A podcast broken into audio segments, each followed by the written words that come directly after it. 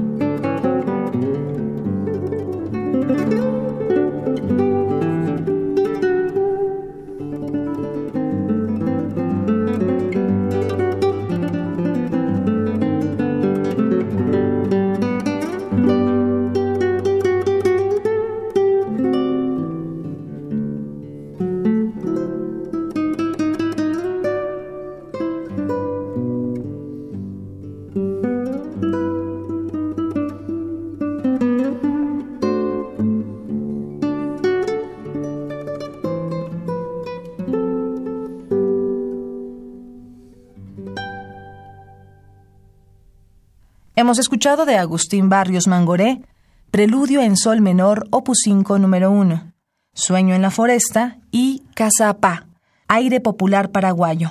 Interpretó el guitarrista peruano Jesús Castro Balbi. ¿80 años? Y 80 regalos para festejarlos. Cada día un regalo musical diferente.